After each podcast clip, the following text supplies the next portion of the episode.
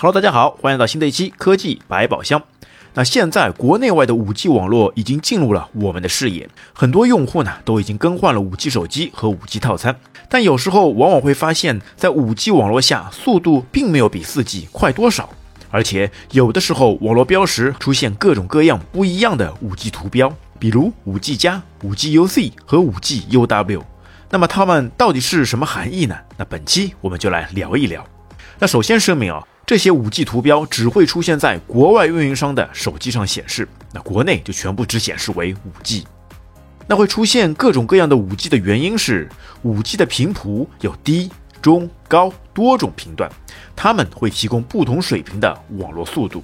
那么 5G 网络其实一共有二十九个频段，主要平分为两个频谱范围。其中六 G 赫兹以下的频段共有二十六个，统称为 Sub 六，而毫米波段则有三个，那也就是我们常说的 FR 一和 FR 二。那其中 FR 一就属于低频段，从四百五十赫兹到六千赫兹都属于这个频谱内的五 G 网络。那我们国内全部都是使用这一频段的网络，而毫米波的 FR 二则是从二四二五零到二五六零零赫兹，那么它主要是应用在北美市场。那么对于五 G 频段来说，那频率越低，那覆盖范围就越广，速度则变慢。那么反之，频率越高，那速度就越快，但信号连接就差了很多。那么所以手机上如果只是出现五 G 标志，那使用的是低频段的五 G，速度并没有完全起飞。而如果显示的是五 G UC，则是已经连接到了中高频段上，这里以 T-Mobile 网络为主；而五 G UW 则是表明已经连接到了超宽带的五 G 网络上，那以 Verizon 网络为主；而 5G Plus 则是 AT&T 的网络。那也就是说，其实在美国，那也就是两种低频的 5G 和中高频的 5G。那么其中这些什么 Plus、UC、UW，那只是不同运营商的叫法不同。那我个人觉得啊，这一出还是有点多此一举，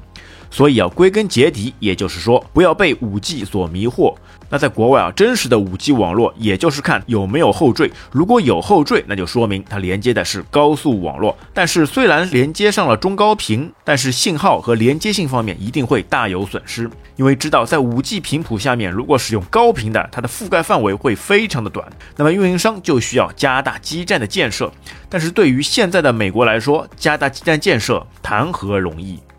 就比如最近的消息有爆出，最近在美国机场附近就有抵制使用高频的 5G 网络，因为他们觉得可能某些频段会影响到飞机的正常起落。所以 5G 网络的发展还是需要大家继续钻研努力。那所以 5G 网络的普及跟发展还是没有这么一帆风顺。那么另外啊，还有一个网络标识是 5GE，那这个标识呢，基本上来说是一个假 5G，它其实跟 4G 呢没有太多的区别。那说到底啊，这个标识啊，就是有一点挂羊头卖狗肉的感觉，对吧？明明是四 G 的网络，却偏偏要加上个五 G E，感觉啊，应该早点把它给取缔掉。那虽然现在已经爆出了更多的六 G 跟七 G 网络的研发工作正在进行当中，但对于普通大众来说，早日用上稳定的五 G，才是各大运营商想要办法攻克的难关。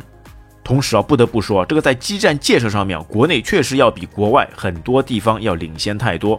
就拿我家这边附近举例啊，就在最近，我家这边也已经被中国电信的 5G 网络覆盖。那之后我就可以用上非常快速的 5G 网络了。那随着科技的进步，随着 5G 的发展，越来越多的地方都会早日用上 5G 网络。好的，各位听友，你已经用上 5G 网络了吗？欢迎在评论区给我们留言。